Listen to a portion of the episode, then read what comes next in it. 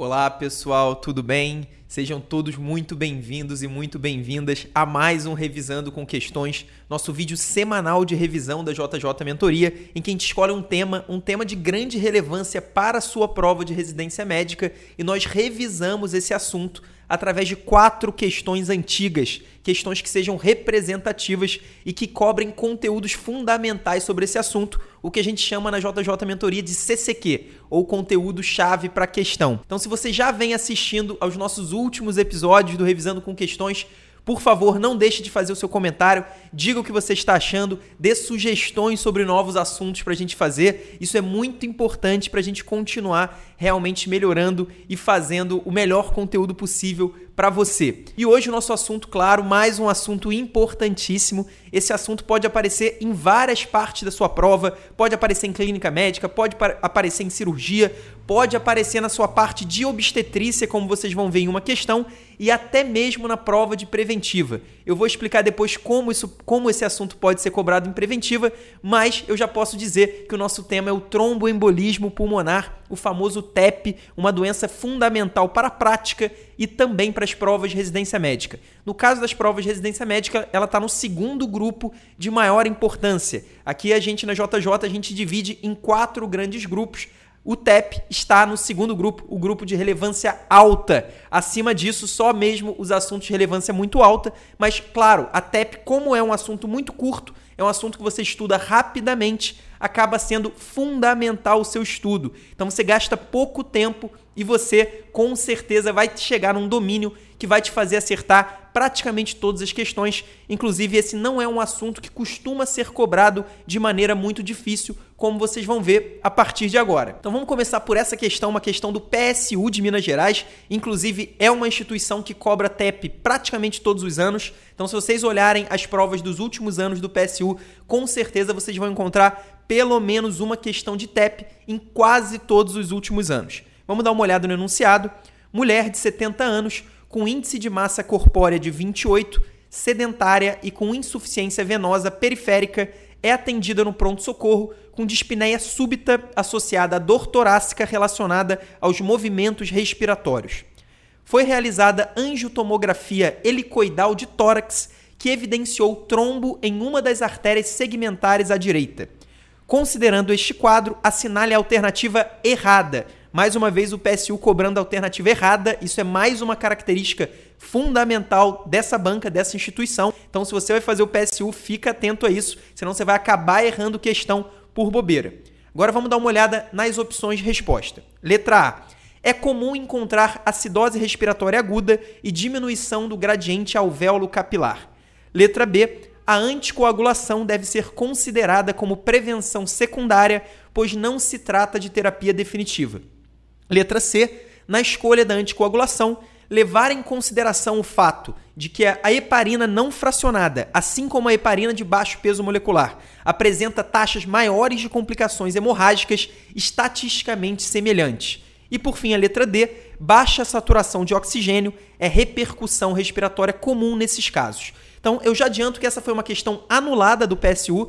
Vocês vão descobrir por que, que essa questão foi anulada. Realmente é uma questão com algumas opções aí bem polêmicas, para dizer o mínimo, né? Para não falar realmente que é uma questão muito mal formulada. Então a questão foi corretamente anulada, mas é uma questão muito boa, mesmo tendo sido anulada. Eu vou explicar por quê, eu vou consertar os erros que a banca acabou cometendo, mas é uma questão muito boa para a gente revisar alguns subtópicos fundamentais sobre TEP. Então vamos começar lá da letra D. Primeiro, na verdade, vamos começar pelo enunciado. Um ponto importante: a gente tem uma mulher de 70 anos com massa corpórea de 28, né, com IMC de 28. Então é uma paciente com sobrepeso e ela tem insuficiência venosa periférica. Associado a isso, ela começou um quadro clínico de dispneia súbita associada a dor torácica ventilatório dependente, que é exatamente o que a banca falou ali, relacionada aos movimentos respiratórios. Esse é o quadro clínico clássico de TEP. Então é assim, exatamente assim que vai aparecer na sua prova. Normalmente vai aparecer algum grupo de paciente que tenha um alto risco para trombose venosa. Nesse caso é uma mulher idosa que tem insuficiência venosa periférica. Então só isso aí, ela é uma, é uma paciente com sobrepeso, idosa e que tem insuficiência venosa periférica. Só esses três fatores já aumentam o risco dela ter TEP, dela ter uma trombose venosa. Pode ser uma trombose venosa nos membros inferiores ou uma trombose venosa na circulação pulmonar, que é exatamente o que é a embolia pulmonar. Então, normalmente as bancas vão trazer para você um paciente com fator de risco. Pode ser algo parecido com o que a banca do PSU trouxe nessa questão, mas pode ser, podem ser outros fatores de risco ainda mais óbvios. Um clássico, por exemplo, é o paciente com câncer, o paciente que fez uma cirurgia, normalmente uma cirurgia ortopédica, que é um tipo de procedimento que tem um grande risco de trombose venosa no pós-operatório, ou mesmo a banca traz uma mulher jovem que faz uso de anticoncepcionais orais. Esse é outro fator de risco clássico para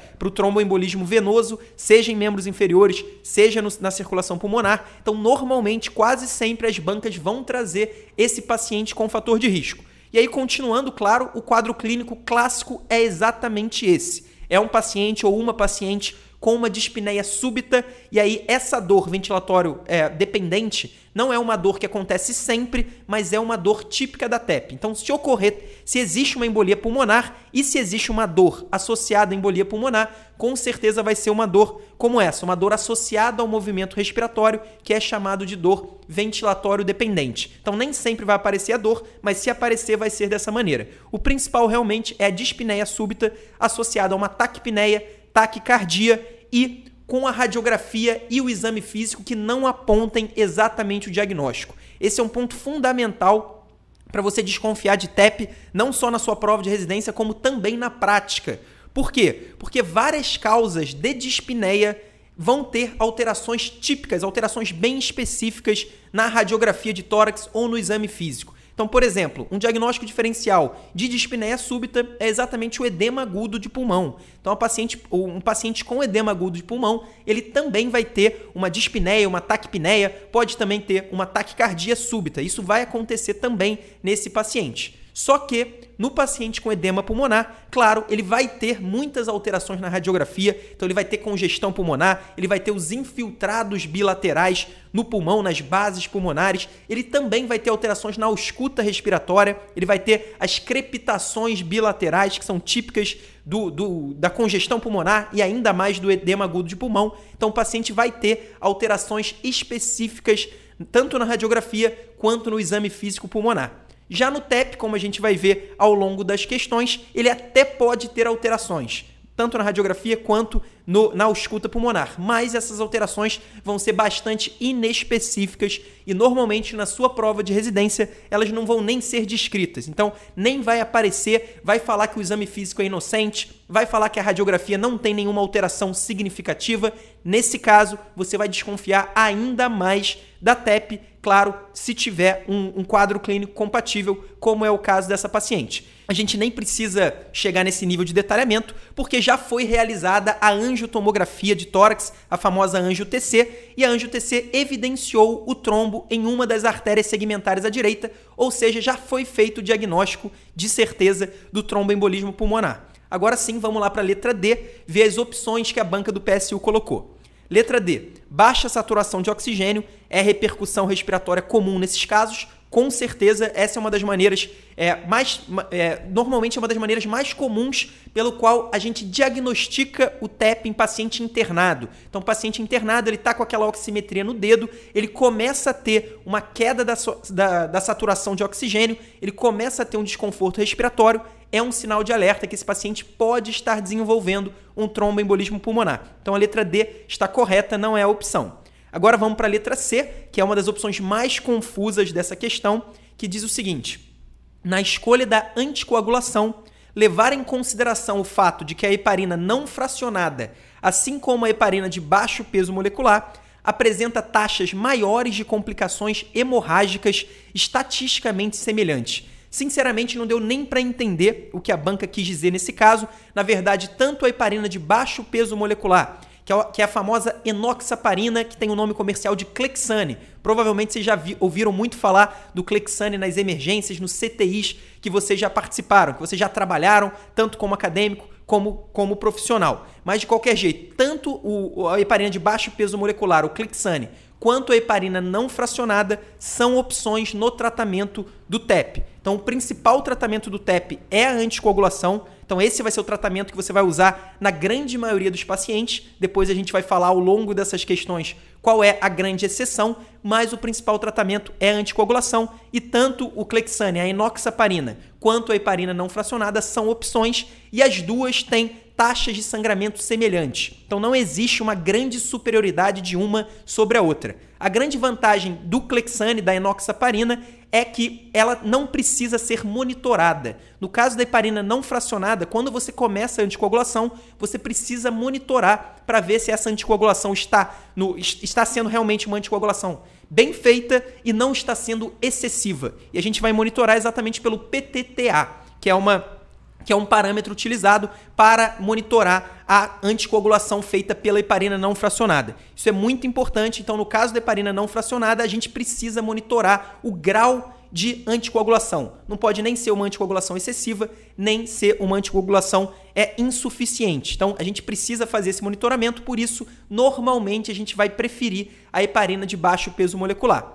Quais são as exceções? Quando o paciente tem insuficiência renal, então o paciente com clearance de creatinina menor do que 30, a gente vai preferir a heparina não fracionada e principalmente se o paciente está instável hemodinamicamente e ele vai usar o anticoagulante, na maioria das vezes esses pacientes não vão utilizar o anticoagulante, eles vão direto para os trombolíticos, como a gente vai falar depois, mas se ele for usar por qualquer motivo o anticoagulante, a gente vai utilizar a heparina não fracionada, porque ela é muito mais fácil de ser revertida o efeito dela. Então a gente tem o sulfato de protamina, que é um antídoto que serve tanto para heparina de baixo peso quanto para heparina não fracionada, só que o antídoto é muito mais efetivo na reversão do efeito da heparina não fracionada. Então, se a gente está na dúvida, se a gente vai precisar, por exemplo, fazer um procedimento invasivo, a gente pode fazer uma embolectomia invasiva num caso de tromboembolismo pulmonar. Não é um tratamento padrão, mas pode ser necessário em alguns casos. Então, por isso, como a gente tem uma facilidade muito maior de reverter o efeito da heparina não fracionada. Nesses casos que a gente está na dúvida se vai precisar ou não fazer um procedimento mais invasivo, a gente prefere a heparina não fracionada. Então é basicamente isso. As duas são efetivas. A gente prefere normalmente a enoxaparina porque a, a farmacocinética é muito mais fácil, a posologia é mais fácil, não precisa monitorar. E nos casos de insuficiência renal, clearance de creatinina menor do que 30 ou paciente instável hemodinamicamente, se for fazer anticoagulação, a gente vai preferir a heparina não fracionada. Então, foi uma opção que ficou muito confuso que a banca colocou, provavelmente por isso foi anulada pela banca, mas de qualquer jeito, esses são os conceitos fundamentais da letra C. Indo para a letra B, a letra B fala que a anticoagulação deve ser considerada como prevenção secundária, pois não se trata de terapia definitiva. Essa é uma opção bem polêmica, porque, como eu falei, a anticoagulação é o principal tratamento do tromboembolismo pulmonar. Então, é o principal tratamento do TEP, é o tratamento padrão que você vai utilizar em 80, 90% dos seus pacientes. Mas a grande função da anticoagulação é evitar a recorrência do TEP, é a recorrência do embolia, da embolia pulmonar. Isso é fundamental que você entenda, porque quando o paciente inicia um quadro de dispneia, um quadro relacionado a uma embolia pulmonar, o grande problema é que esse paciente tem um grande risco de recorrência dessa embolia pulmonar nos próximos minutos, nas próximas horas. Então, o mesmo trombo que se deslocou lá do membro inferior, normalmente esse trombo sai do território ilíaco, esse é outro ponto importante, não é da panturrilha, normalmente não é do território femoral, normalmente é do território ilio-femoral. Então, quanto mais proximal, maior o risco dele causar a embolia pulmonar. Então, o, o, risco desse paciente que já teve esse deslocamento de trombo do membro inferior para o pulmão é que ele tenha de novo o deslocamento de mais um trombo e o quadro vai se agravando até que esse paciente pode chegar num quadro muito grave e até ir a óbito. Então, a grande função da anticoagulação é evitar a recorrência do TEP. Por isso, muita gente chama de prevenção secundária, só que esse não é considerado, essa não é considerada uma nomenclatura tão adequada, porque na maioria dos casos o único tratamento vai ser a anticoagulação. Então a banca falou que a anticoagulação deve ser considerada como prevenção secundária, pois não se trata de terapia definitiva. Em muitos casos, é sim a anticoagulação vai ser a terapia definitiva. Por isso, apesar do conceito realmente ser muito parecido com a prevenção secundária, não dá para a gente dizer que não se trata de terapia definitiva. Então, é, esse é um problema também da letra B. O mais importante é que você saiba o conceito. O tratamento, na maioria das vezes, na grande maioria das vezes, vai ser só a anticoagulação. Quando que ele vai deixar de ser anticoagulação? Quando o paciente está instável hemodinamicamente. Nesse caso, o tratamento padrão vai ser o trombolítico. Pelo menos inicialmente, a gente não vai iniciar a anticoagulação, a gente vai começar o trombolítico pode ser tanto a alteplase, que é o, que é o trombolítico de escolha, né, de primeira linha, ou a streptokinase. Então, esse, isso é muito importante que você saiba. A anticoagulação é sim a terapia definitiva na maioria dos casos. E por fim, a letra A a letra A, sim, era para ser o gabarito que a banca imaginava, com certeza. É, isso é até importante, é uma questão mal feita pelo PSU, mas dava para a gente acertar essa questão, mesmo ela sendo mal feita. Por quê? Porque a letra C estava muito confusa, realmente parecia uma opção errada, mas você via ali que a própria banca se enrolou ao fazer a letra C. A letra B, apesar também de ter um erro ali, é uma opção um pouco mais polêmica, dá para também dá para ter uma, pelo menos uma ideia de que a banca mesmo se confundiu. Já a letra A, a letra A claramente está errada. A letra A com certeza está errada e muitas vezes você vai precisar ter essa clareza. Você vai ver duas, três opções que parecem ser a resposta, mas uma delas com certeza é a resposta. Se você souber disso, se você tiver essa clareza, marque essa opção que você tem certeza que a chance de você acertar e de não ser prejudicado, caso a banca, caso a banca não anule a questão, o que infelizmente muitas vezes acontece, é muito grande. Então sempre vai na opção certeira. Então vamos dar uma olhada na letra A.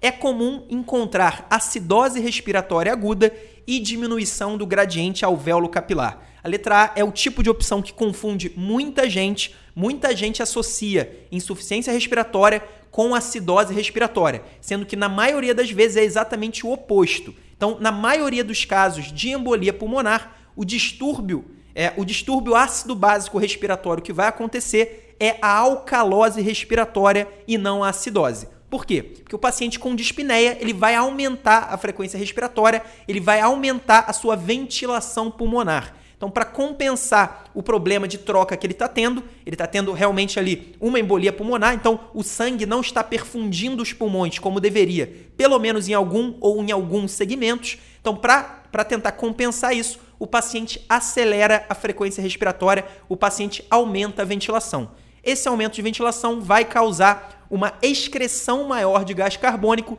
e isso gera uma alcalose respiratória e não uma, uma acidose.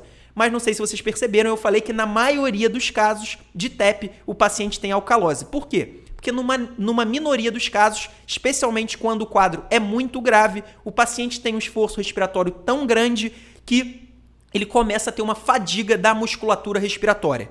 A partir do momento que ele começa a ter essa fadiga da musculatura respiratória, o quadro pode virar de uma alcalose respiratória para uma acidose. Porque aí o paciente que estava excretando muito gás carbônico, ele passa a não conseguir excretar por conta da, da fadiga da musculatura respiratória, e aí sim seria uma acidose, mas isso é só para uma minoria dos casos, aqueles casos mais graves e mais prolongados. Normalmente, o TEP vai ser associado a uma alcalose e não uma acidose. E aí, a, a segunda parte da opção fala em diminuição do gradiente alvéolo capilar. Se a gente pensar, o, o paciente com TEP, ele está tendo uma ventilação adequada, ele está tendo até uma ventilação aumentada, só que ele não tem uma perfusão sanguínea nos pulmões adequada, ele não está 100% essa perfusão. Porque, claro, a gente tem uma obstrução de algum vaso da, da, circulação pulmonar, então o pulmão não está sendo perfundido como ele deveria. O que, que vai acontecer? O ar está chegando, então a gente tem um alvéolo com ar oxigenado, não tem problema nenhum na entrada do ar, na ventilação, só que tem um problema na perfusão, ou seja, vai aumentar o gradiente alvéolo capilar. O alvéolo vai estar tá, tá muito bem oxigenado e o capilar nem tanto, porque nem todos os segmentos do pulmão vão estar perfundidos adequadamente. Então, na verdade, o TEP ele aumenta o gradiente alvéolo capilar e não diminui, como está ali na letra A. Com certeza, essa é a única opção. Na verdade, não é a única opção porque a banca acabou se confundindo, mas essa é a grande opção errada, claramente errada, e era o gabarito pretendido pela banca, acabou sendo anulada, mas ainda serviu muito bem para a gente rever alguns conceitos importantes sobre a doença. Agora vamos dar uma olhada nessa questão aqui da Unifesp. Dessa vez essa não foi anulada. Vamos dar uma olhada no enunciado. Mulher de 23 anos de idade previamente ígida, chegou no pronto-socorro com quadro de dispneia a duas horas, acompanhada de dor torácica, nega tosse e febre. Ao exame, corada afebril, acianótica, orientada, vigil. Pulmões, roncos esparsos, frequência respiratória 30, saturando 92%, ritmo cardíaco regular em dois tempos, bulhas normofonéticas, frequência cardíaca de 120 batimentos por minuto. A pressão arterial é de 100 por 60 milímetros de mercúrio, membros inferiores sem edemas. Calculando, calculado o score de Wells, que foi considerado de baixa probabilidade. Qual a investigação mais adequada neste momento? Letra A, anjo TC de tórax. Letra B, dosar dedímero. Letra C, cintilografia, ventilação, perfusão. Letra D, ecocardiograma, troponina e BNP. E letra E, não há necessidade de investigar porque é de baixa probabilidade. Então essa é uma questão cobrando o subtópico mais importante sobre TEP. Esse é o subtópico tá, onde estão concentrados a maioria dos CCQs sobre esse assunto, o que as bancas de residência adoram cobrar, inclusive na parte preventiva. Lembra que eu falei que eu ia explicar? Vai ser exatamente nessa questão. Por que, que o diagnóstico de TEP é tão cobrado? Porque ele envolve vários exames num fluxograma, que é relativamente complexo e que aborda os principais conceitos que as bancas amam cobrar na parte de testes diagnósticos. E aí eu estou falando da sensibilidade, especificidade e valores preditivos. Então vamos dar uma olhada no enunciado com calma. Primeiro a gente tem uma paciente de 23 anos. Então nesse caso não é uma paciente que por si só ela já tenha um grande risco para TEP. Claro que é uma mulher jovem, então possivelmente ela usa anticoncepcionais orais, que é um fator de risco mas se a gente for olhar o restante do enunciado, a banca no final já diz que o score de Wells foi considerado de baixa probabilidade. O que, que é, afinal, esse score de Wells? Esse score de Wells nada mais é do que uma maneira da gente estimar, antes de fazer um exame diagnóstico, se o paciente tem uma alta probabilidade de embolia pulmonar ou se ele não tem uma alta probabilidade de embolia pulmonar. Então existem alguns critérios dentro desse score. Se o paciente atinge mais do que 4 pontos, significa que ele tem um alto risco de embolia pulmonar. Se ele atinge até 4 pontos, significa que ele não tem um alto risco para embolia pulmonar. Então existem vários parâmetros utilizados no score de Wells, mas eu não recomendo que você tente memorizar exatamente cada um, cada um deles. Claro que pode ter alguma questão ou outra que vai te cobrar esse domínio, mas eu garanto para você que vai ser a minoria absoluta. Na maioria das vezes vai ser como essa questão aqui da Unifesp. A própria banca já vai te dizer diretamente se o paciente tem ou não um alto risco para TEP, ou ela vai te dizer no enunciado, ela vai te dar dicas e você vai ter certeza se o paciente tem ou não. Por, se tem ou não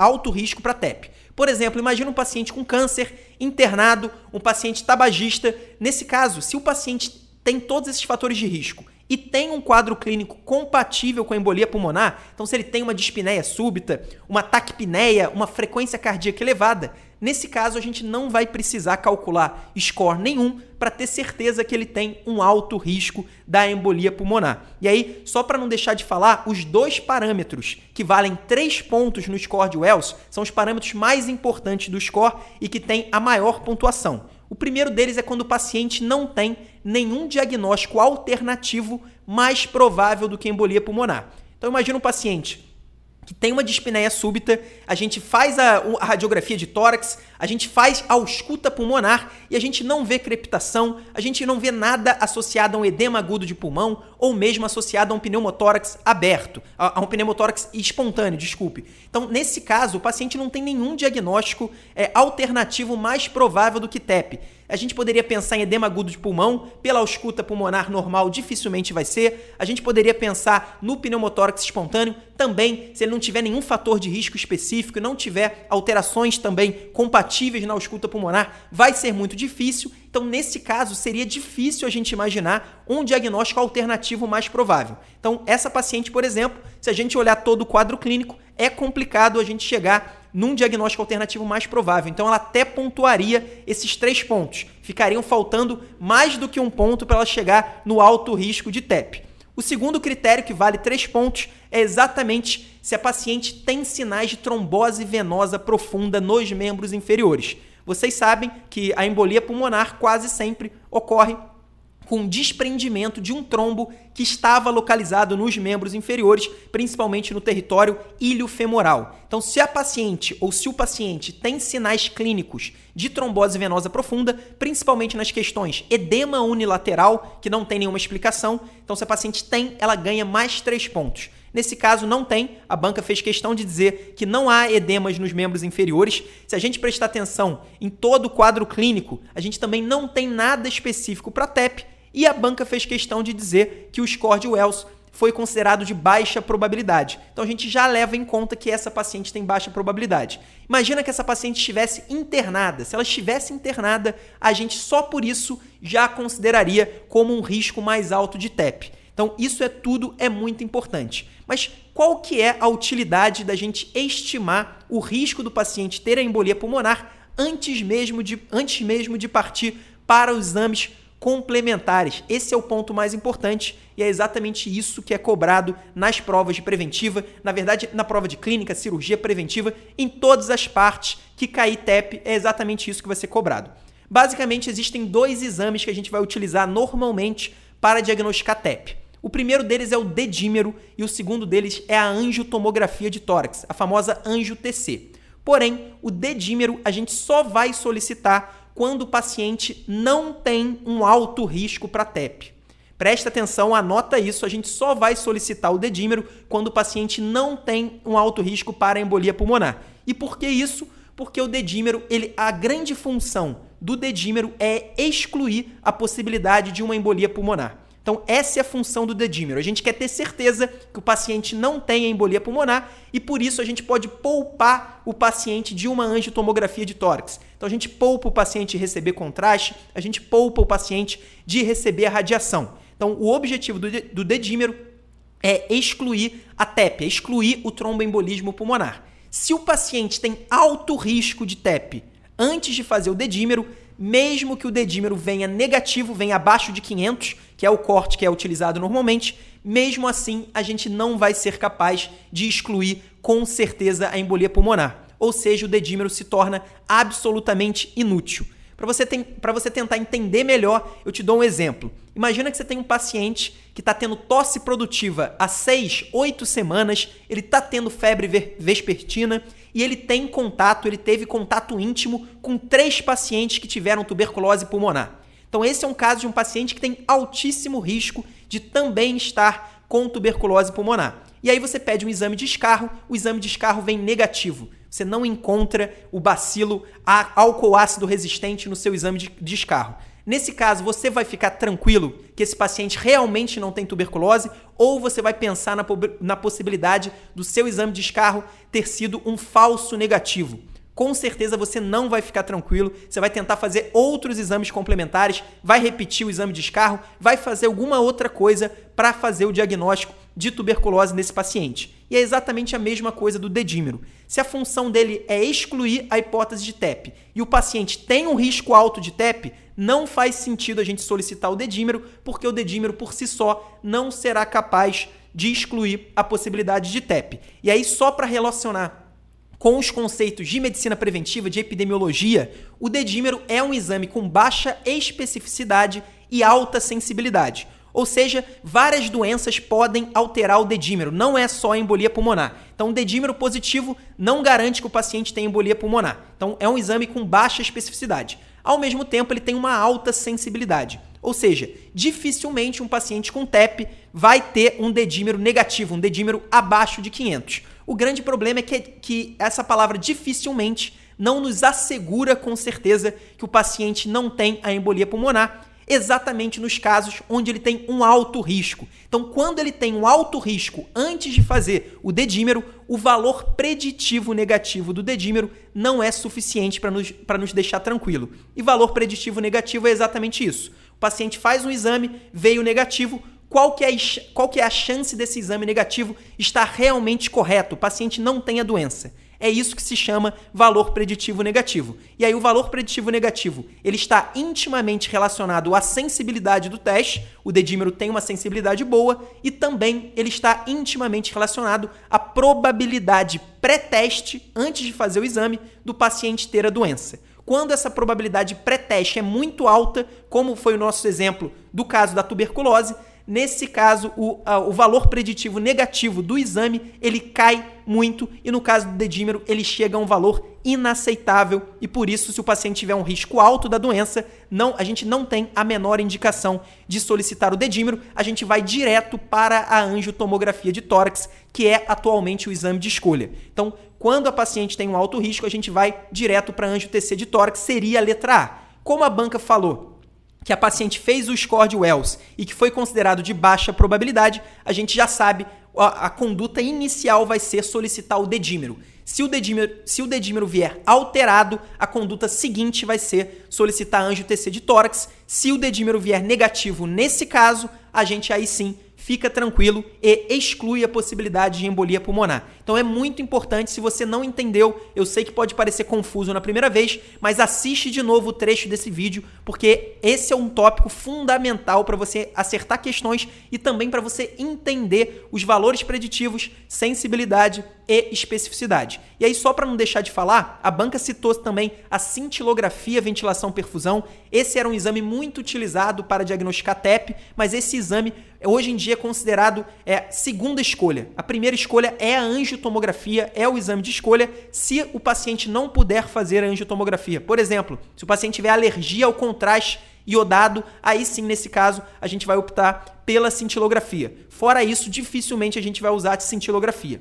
E na letra D, que fala em ecocardiograma, troponina e BNP, esses três exames são exames prognósticos. Então, eles são capazes de identificar casos com uma maior gravidade ou casos que têm maior risco de evoluírem com uma maior gravidade. Então, são exames prognósticos, não são utilizados para o diagnóstico. Com certeza, o gabarito é a letra B. E por que, que é a letra B? Porque a paciente não tem um alto risco para TEP. Se ela tivesse um alto risco, a resposta seria a letra A. Agora, continuando o enunciado bem pequeno da Secretaria Estadual de Saúde de Pernambuco, uma gestante no curso da décima semana desenvolveu trombose venosa e embolia pulmonar após uma viagem aérea prolongada. Qual é a terapia de escolha para o caso? Letra A, Rivaroxaban. Letra B, Varfarin. Letra C, implante de filtro de, via... de cava inferior. Letra D, enoxaparina. E letra E, dabigatran. Então, uma questão interessante, cobrando aí a sua conduta no TEP, mas não a sua conduta em qualquer paciente. A sua conduta numa gestante. As bancas adoram utilizar a gestação para tornar qualquer assunto da medicina mais difícil. Então, se você pega qualquer assunto, pode ser o assunto mais manjado de todos, como infarto, por exemplo. Uma coisa é você saber a conduta, o tratamento do infarto num paciente comum. Outra coisa completamente diferente é você saber a conduta numa gestante. Então, se você colocar uma gestante no meio, qualquer tema fica mais difícil e não é, e não é diferente no caso do tromboembolismo pulmonar. E antes de falar da conduta em si, é importante dizer que a gestação é um estado procoagulante. Então existe um maior risco de trombose venosa nas gestantes de uma maneira geral. Então elas têm um maior risco de trombose venosa profunda e também têm um maior risco de embolia pulmonar. Nesse caso a paciente ainda fez uma viagem aérea prolongada, então ela ficou muito tempo parada, então ela ficou muito, muito tempo com estase sanguínea. Isso tudo, claro, tem um efeito sinérgico, por isso que ela acabou evoluindo para uma trombose venosa profunda e para um TEP, para uma embolia pulmonar. Mas não é isso que a banca quer saber, a banca quer saber a conduta. Eu falei na primeira questão que o tratamento padrão do TEP é a anticoagulação e que normalmente a primeira escolha vai ser a heparina de baixo peso molecular, o famoso Clexane ou enoxaparina, que está ali na letra D. Mas a gente sabe que existem outras opções de anticoagulante. Atualmente existem vários anticoagulantes orais que vêm ganhando muito espaço, vêm ganhando muita popularidade, apesar de no Brasil, especialmente nos serviços públicos, é raríssimo a gente encontrá-los. Então, ali o Rivaroxaban, o Dabigatran, também a gente existe o Apixaban, que é outro anticoagulante oral importante, o Fondaparinux, outros, são outros anticoagulantes, seja orais ou não orais, anticoagulantes novos, importantíssimos. A maioria deles ou vai inibir o fator 10 ou vai inibir o fator 2. São inibidores diretos da trombina. Então isso é importante. Em algumas questões isso pode ser cobrado. Quase sempre, uma dica importante, os anticoagulantes que têm o X dentro do nome, eles são inibidores do fator 10. Então, o Rivaroxaban, o Apixaban, são todos é, são todos inibidores do fator 10. Já o, dabiga, o dabigatran, ele é um inibidor da trombina, é um inibidor do fator 2. De qualquer jeito, o que, que você precisa saber para acertar essa questão? Primeiro, o anticoagulante de escolha na gestação é a enoxaparina, é a heparina de baixo peso molecular, por isso o gabarito é a letra D. Muita gente acaba se confundindo, ela, a pessoa vê que é uma gestante, acha que o tratamento é diferente. Não. No caso do TEP, para simplificar, o tratamento é exatamente o mesmo, a enoxaparina. Só que eu queria me aprofundar um pouquinho mais nesses anticoagulantes novos. Será que a gente pode trocar a enoxaparina por um desses novos anticoagulantes, no caso de um TEP, num paciente normal, ou seja, numa paciente que não é gestante ou num paciente homem? A gente pode sim, no caso específico do Rivaroxaban e do Apixaban. Esses dois anticoagulantes eles podem ser substitutos da heparina de baixo peso molecular desde o início do tratamento agudo. Então o paciente chega com TEP, ao invés de você começar o Clexane, você pode começar o Rivaroxaban ou o Apixaban. São duas medicações que já foram consideradas comprovadamente efetivas nesse contexto.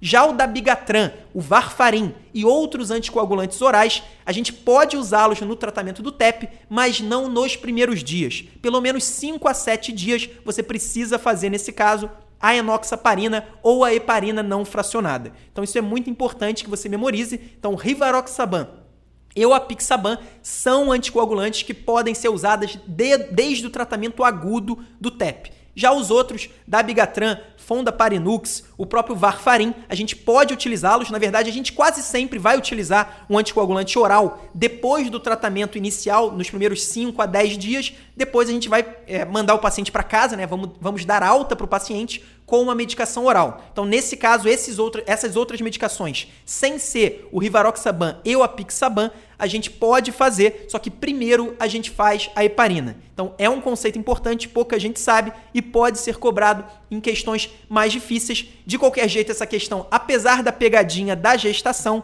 a resposta não é diferente, a resposta é a enoxaparina, que é o tratamento de escolha para gestantes com tromboembolismo pulmonar. Agora, para finalizar uma questão da Unirio, finalmente uma, uma questão da faculdade que eu me formei, já fazia bastante tempo que eu não pegava. Vamos dar uma olhada no enunciado. Um homem de 48 anos, portador de adenocarcinoma de pâncreas, é admitido por dispneia, dor pleurítica e hemoptise de início súbito.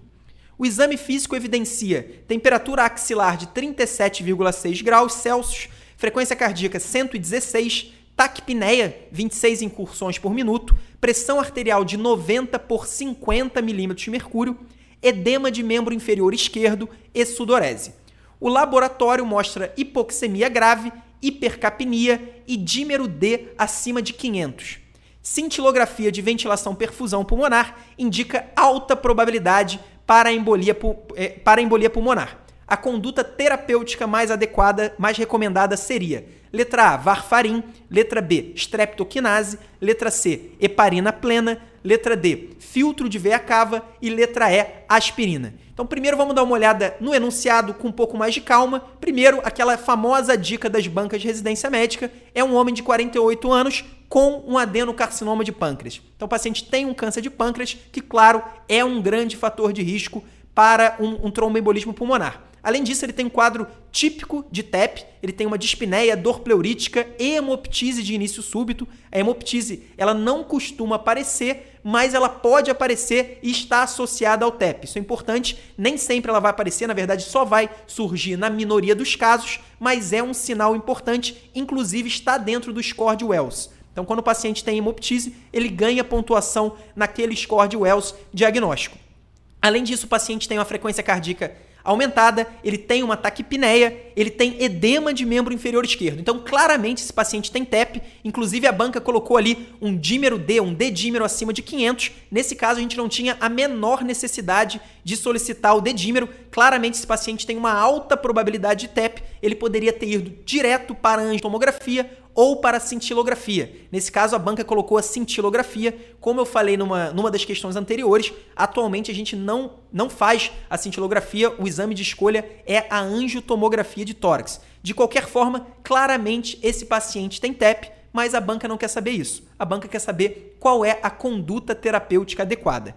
Eu venho falando em todas as últimas questões que o tratamento padrão do tromboembolismo pulmonar é a anticoagulação. Então, normalmente a gente vai usar a enoxaparina, a gente pode até usar outros anticoagulantes, como eu falei na última questão, como o rivaroxaban ou mesmo a heparina não fracionada, mas esse é o caso que se encaixa exatamente na exceção.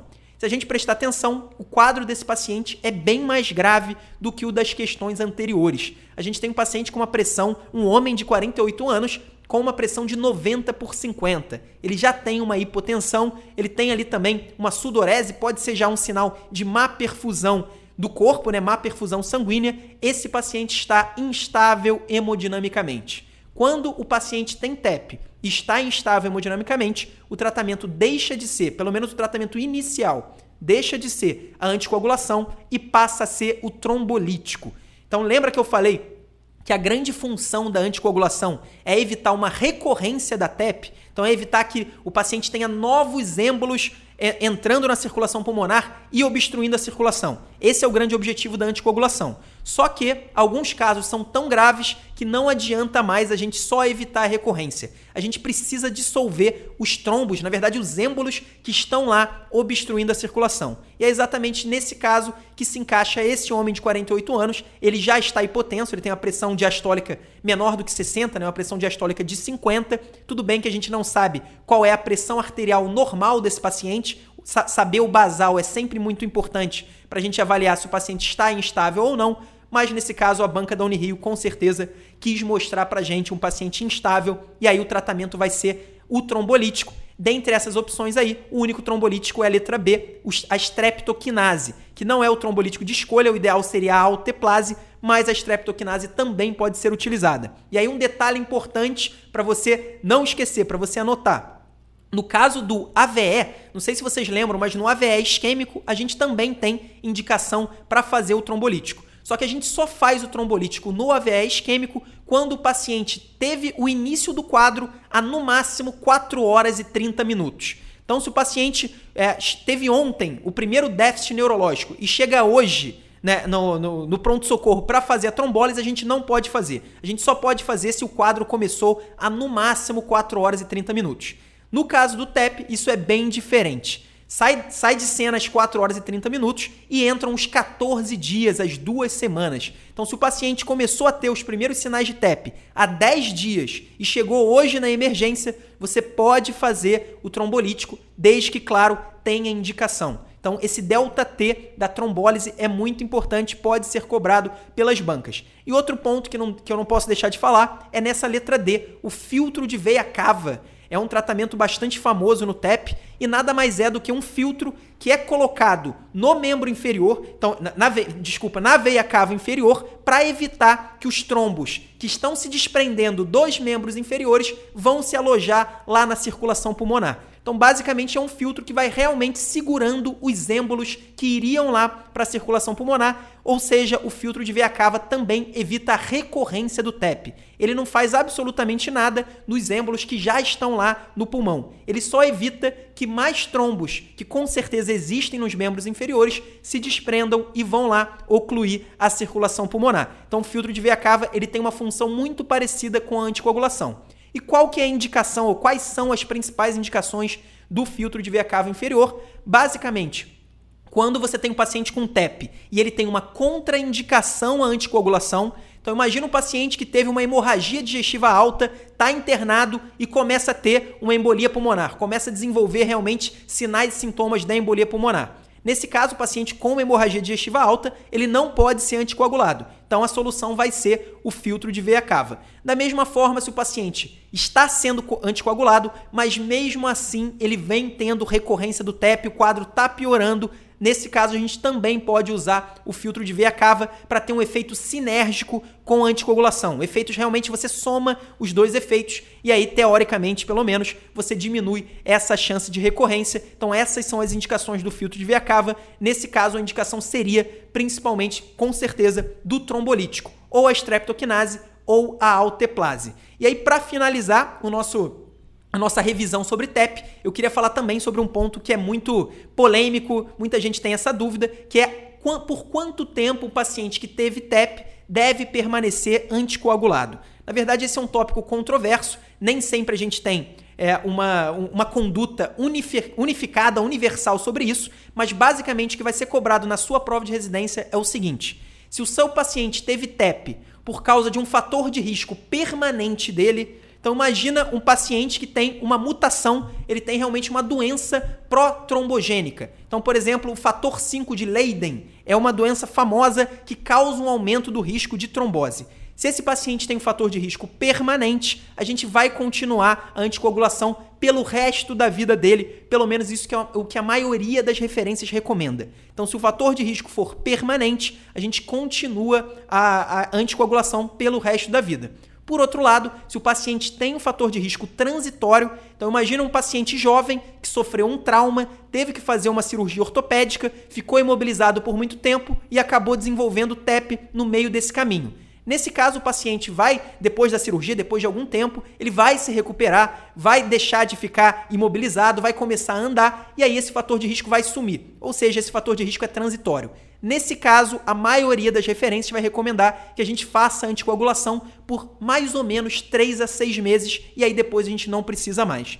Basicamente isso sobre continuar ou não a anticoagulação e, claro, os medica as medicações parenterais principalmente as heparinas, tanto a de baixo peso molecular como a não fracionada, a gente só vai fazer nos primeiros 5 a 10 dias, quando o paciente tem que ficar internado. Claro que se ele ficar internado por mais tempo, a gente pode continuar, mas depois a gente pode dar alta para o paciente se ele estiver melhorando, e aí ele já vai receber alta com uma medicação oral. A medicação mais comum, pelo menos no nosso no nosso meio é o varfarin, mas o varfarin tem um, tem um problema parecido com o da heparina não fracionada. A heparina não fracionada a gente tem que monitorar com o PTTA, já o varfarin a gente vai monitorando com INR. Com certeza vocês já viram um paciente que toma varfarin, ele tem que ir monitorando a anticoagulação com INR Outras medicações mais novas, como o Dabigatran, como o Rivaroxaban, não têm essa necessidade e por isso hoje são opções de escolha. Claro, pelo alto custo, muitos pacientes não conseguem fazer. Bom, pessoal, essas foram as quatro questões de hoje sobre a embolia pulmonar.